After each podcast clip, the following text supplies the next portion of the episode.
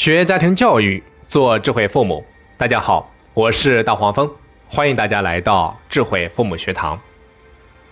当大家看到本堂课的标题的时候，我估计很多家长啊，一下子还无法接受这个事实，或者说不太愿意接受。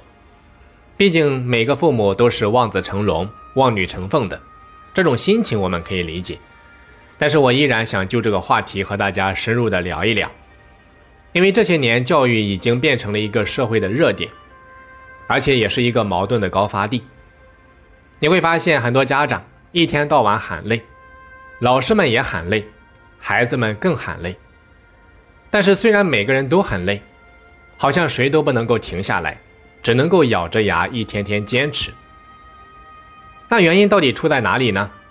个人觉得呀，当下教育的最大问题。就是谁也不愿意承认一个基本的事实，那就是大多数孩子都是普通人。可是我们父母呢？每一位家长都觉得自己的孩子是天才，或者说都想把自己的孩子培养成天才。于是乎，孩子还在母亲肚子里就开始胎教，会说话了就让他认字，大一点的时候就上琴棋书画各种兴趣班。甚至上小学之前，一定要学会十以内，或者说一百以内的加减法。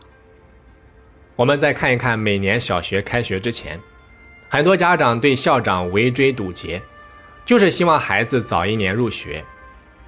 所以他们会让孩子在校长面前各显神通，有的让孩子当着校长的面唱歌跳舞背古诗，还有的现场出题让孩子算算数。总而言之，就是为了告诉校长。我家的孩子不是普通人，他不是一般人。如果像其他孩子一样的年龄入学，那简直就是浪费光阴，扼杀天才。我们不去说别人，有可能啊，我们自己就是其中的一员。比如说，很多家长在还没有结婚的时候，心里面就暗暗的发誓，等将来有了孩子，一定要实现自己未能实现的梦想，让他上清华北大。所以在孩子上小学的时候。就会托关系，尽量早一点让他读书。然后呢，我们对他处处严格要求，为他的学习创造了一切的有利条件。看着他一路过关斩将，心里面充满了喜悦和向往。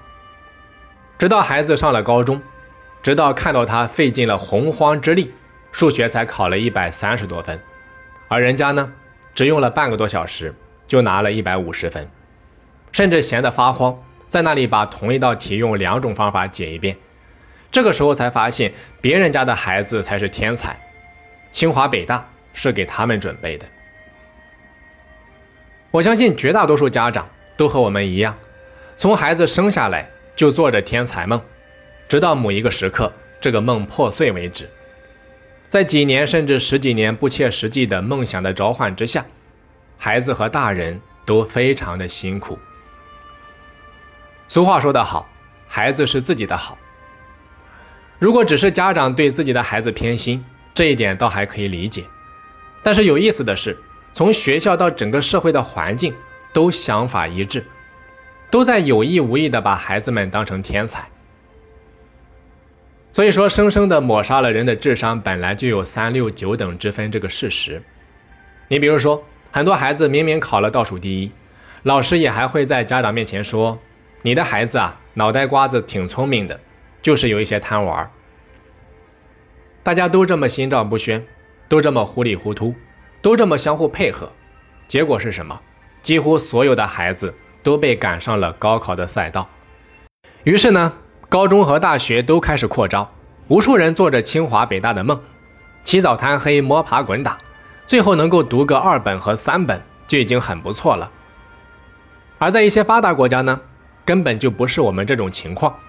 你比如说德国的中学教育，他们具有非常清晰的指向性。他们会给到学生三种选择：第一种选择，读普通的文理高中，之后进入到综合性大学，也就是中国意义上的本科大学；第二种选择，读职业高中，之后进入到应用技术大学，也就是中国的职业技术学校；第三种选择，通过职业技术学校。进而直接就业，在德国啊，大约只有百分之三十的青少年会选择普通中学，其他的都选择了专业化教育为主的轨道，也就是职业教育。而在我们中国呢，基本上是高考，高考还是高考。就算是一个成绩已经垫底的学生，如果谁敢劝他上职业学校的话，我估计他的父母都会急眼。人家就是愿意花钱上一个高中，啥也不会，也在那里熬着。当然，难怪人家熬着啊，最后人家照样能够收到某所高校的录取通知书。哪怕上完大学，大家做的还是职业学校毕业生做的事情，甚至很多人还没有职业学校毕业生有实践经验。有数据显示，现在每年高考录取人数已经超过了七百万，可以说大学生遍地都是。钞票印多了，钱会贬值，那毕业证发多了。学历也会贬值，那么多大学毕业生发现工作并不好找，于是呢，大家又开始削尖脑袋考研。到二零一五年，我们硕士研究生的录取人数就已经达到了六十三万。我记得当年高考，全国普通高校本专科招生的人数加在一起，也总共这么点人。换句话说，现在有的研究生啊，只相当于当年的大专生。那研究生多了，如果我们做学问的人也多了，那也是好事。但是很遗憾，大家读研的目的只是为了就业。据说咱们中国的博士数量已经世界第一，论文的数量也是世界第一，学术成果还是世界第一，但是科研成果的转化率呢，真的是惨不忍睹。所以说，考研热只不过造成了学历的更加贬值。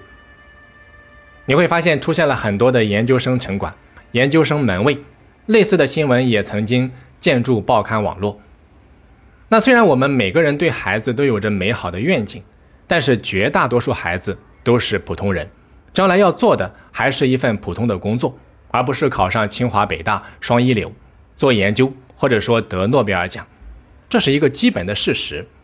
那如果不接受这个事实，而把所有的孩子都放到高考的赛道上拼搏，一拼就是十几年，近千万人争夺几千，最多几万个名校的名额，其实浪费了大量的资源和精力，得到的还是同样的结果。所以说，要想解决当前的教育问题啊，最重要的就是改变人人皆可成天才的教育导向。我们要像一些发达国家一样，对学生及时的分流。或许只有高考的压力小了，一切的难题才会迎刃而解。本堂课讲了很多。真的希望各位家长能够好好的考虑一下孩子的教育问题，还有就是孩子的人生规划。我们常说选择大于努力，我觉得这一句话不应该只是简单的一句口号。希望大家能够好好的思索。好的，本堂课咱们就先讲到这里，我是大黄蜂，下期再见。